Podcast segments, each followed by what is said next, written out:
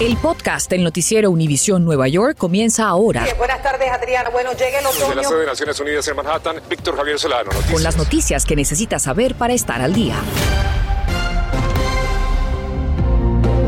¿Qué tal? Buenas tardes. Le saluda Adriana Vargasino. Y Víctor Javier Solano, como siempre, gracias por acompañarnos.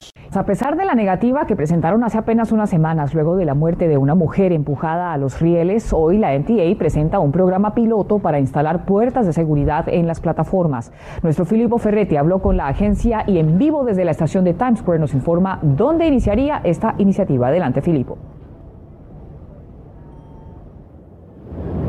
Querida Adriana, muy buenas tardes. Efectivamente, la MTA ha anunciado que realizará un programa piloto de construir unas barreras de protección que separará a los pasajeros de la vía del tren. Y precisamente una de estas tres estaciones donde se empezará a realizar este programa piloto es precisamente la estación del tren en Times Square, donde hace poco más de un mes una mujer fue eh, empujada a la vía del tren y falleció. Seguramente esta es una de las medidas de la Autoridad de Transporte Metropolitana para más seguridad porque dicen que cada año son más de mil las personas que de una forma u otra llegan hasta la vía del tren. Esto porque se caen o quizás porque eh, pierden algún objeto y de esta forma intentan recuperarlo. Hablé con eh, su vocero, escuchemos el piloto de las puertas en las estaciones en tres estaciones. Eh, muy particular las tres que elegimos porque tienen diferencias de la geografía eh, en las estaciones, son amplias. El problema más grande que tenemos en un gran porcentaje de las estaciones es que son muy estrechas y no hay espacio para introducir nueva infraestructura. Se trata de un programa que se realizará en eh, tres estaciones eh, del subway, dos en Manhattan, una es en la avenida Tercera y la línea L, también otra aquí en eh, Times Square y también otra en Queens. El, el programa prevé también la instalación de estas barreras de protección en 128 estaciones a lo largo de toda la ciudad de Nueva York. Se trata del 27% del total de las estaciones del por el momento esa es toda la información que comparto con ustedes en vivo desde Times Square. Yo soy Filipo Ferretti, seguimos con más. Filipo, muchas gracias. Y cifras del Departamento de Policía de la Ciudad de Nueva York revelan un alarmante aumento de armas decomisadas a estudiantes en las escuelas públicas desde que comenzó la pandemia. Lo vamos con las cifras. En este último año escolar de la pandemia, entre julio del 2019 y febrero del año 2020, se confiscaron, mire bien, 3.000 315 armas con relación a 1.845 incautadas en el mismo periodo del 2019 al 2020. Estamos hablando de un incremento nada más ni nada menos que del 80%. Y esta es la relación que hace la policía. Por ejemplo, armas de fuego, 14 contra 1. Pistolas eléctricas, que también las llaman aturdidoras, 325 con relación a 47 pistolas de balines, 21 en este último periodo, 12 antes de la pandemia. Cuchillos, que es la cifra más alta en ambos periodos, 1.420 frente a 1.134. Otras armas cortantes, 345 a 372. Otras entre las que se cuentan, gas pimienta y las manoplas metálicas, 1190 con relación a 279 antes de la pandemia. Así que buscamos una respuesta por parte del Departamento de Educación y a través de un comunicado nos dijeron en parte que trabajan en conjunto con los agentes de seguridad escolar y que esos datos que les hemos presentado demuestran que están evitando que las armas y otros artículos prohibidos ingresen a los planteles escolares. Adriana. Increíble realmente, Vicky. Mientras tanto, estas cifras podrían demostrar un aumento de violencia en las escuelas. Hay quienes piensan que hay que cambiar la forma en que se castigan estos actos y piden la aprobación de una ley llamada soluciones, no suspensiones. Nuestra Mariela Salgado nos explica la legislación y cómo la política actual perjudica a los jóvenes a largo plazo.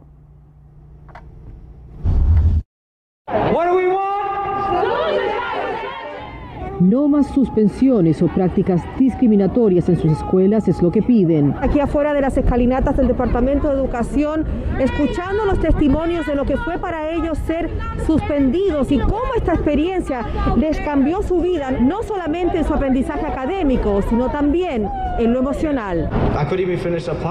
Steven no pudo llenar la aplicación para ir a la universidad porque lo embarga la pena y la vergüenza me pegó mucho duro porque yo no quiero, yo quiero ir al colegio, yo quiero, mi, yo quiero que mi familia me ama porque es duro para yo. No, no llores, mi amor.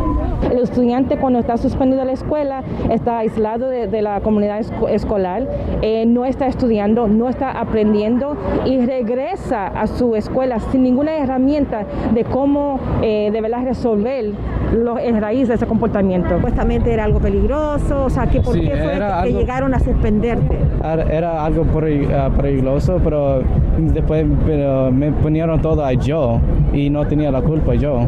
Los hispanos se llevan ahora la delantera en cuanto a suspensiones a comparación de otros grupos que está pidiendo específicamente el senador Jackson a la legislatura con esta propuesta de ley?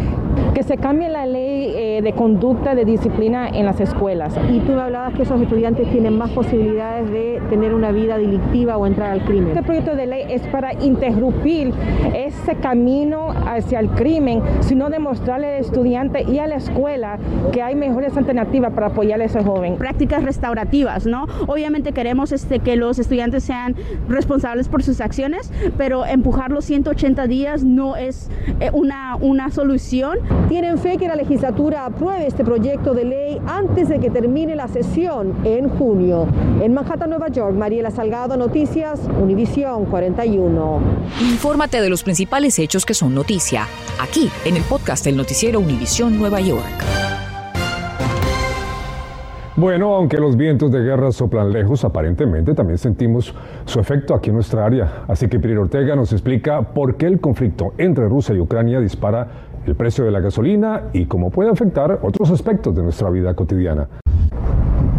La escalada de los conflictos entre Rusia y Ucrania, conjuntamente con una mayor demanda de las personas por viajar luego de tanto encierro, están generando un aumento en los precios del combustible. Es por eso que nos llegamos a esta gasolinera móvil en Manhattan, una de las que tiene los precios más altos en la ciudad. Vamos a ver aquí cómo están los números. ¡Wow! 4 dólares con 96 centavos la gasolina regular.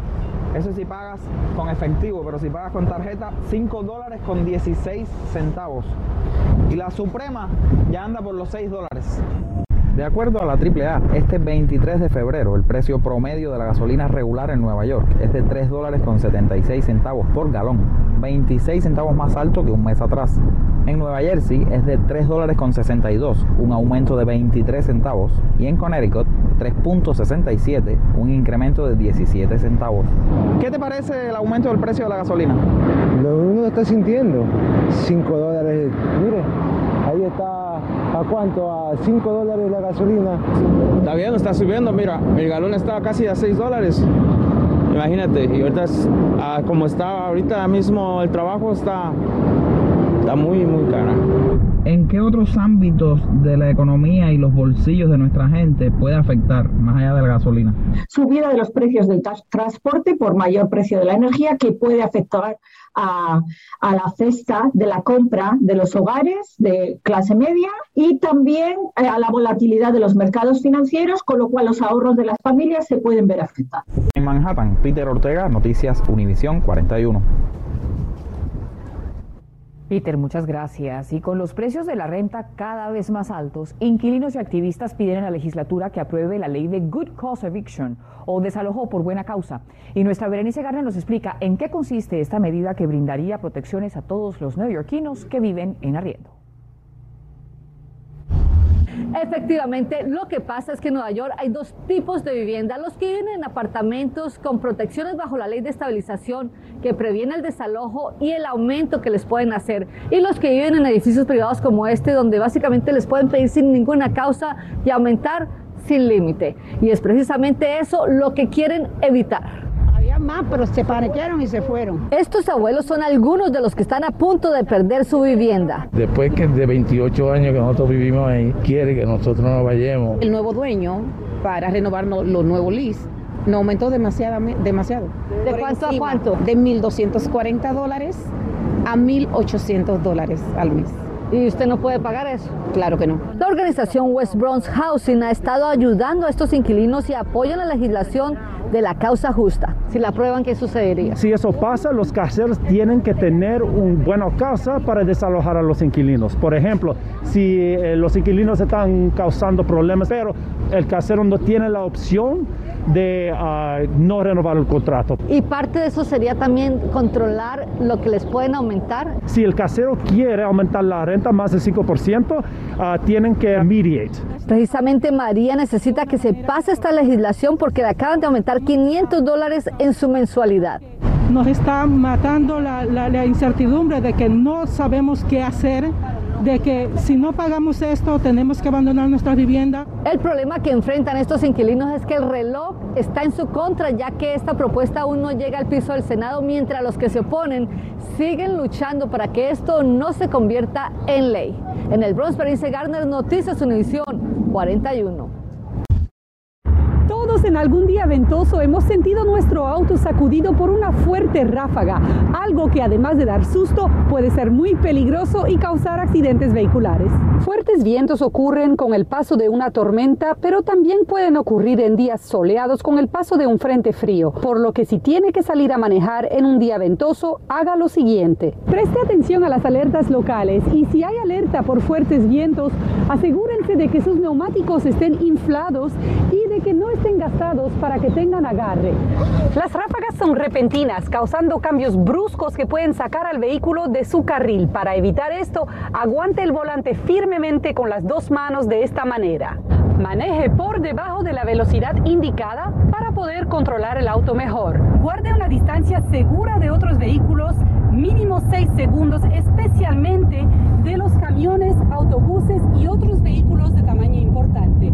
Los vientos tienden a ser más fuertes en lugares desprotegidos, como los puentes, carreteras abiertas sin árboles y pasarelas como esta. Por esto, en los puentes de nuestra área, cuando hay ráfagas de hasta 40 millas por hora, la velocidad límite se reduce a 25 millas por hora.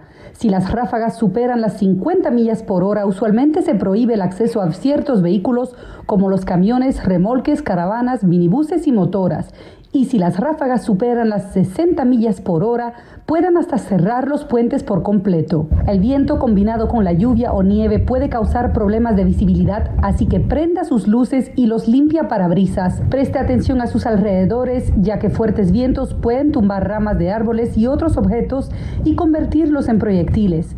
Y recuerde que si se siente inseguro es mejor salirse de la carretera y detener el vehículo en un lugar seguro, alejado de árboles y cables de luz. Stephanie 10, Univisión 41. Gracias por escuchar el podcast del noticiero Univisión Nueva York. Puedes descubrir otros podcasts de Univisión en la aplicación de Euforia o en univision.com diagonal podcasts.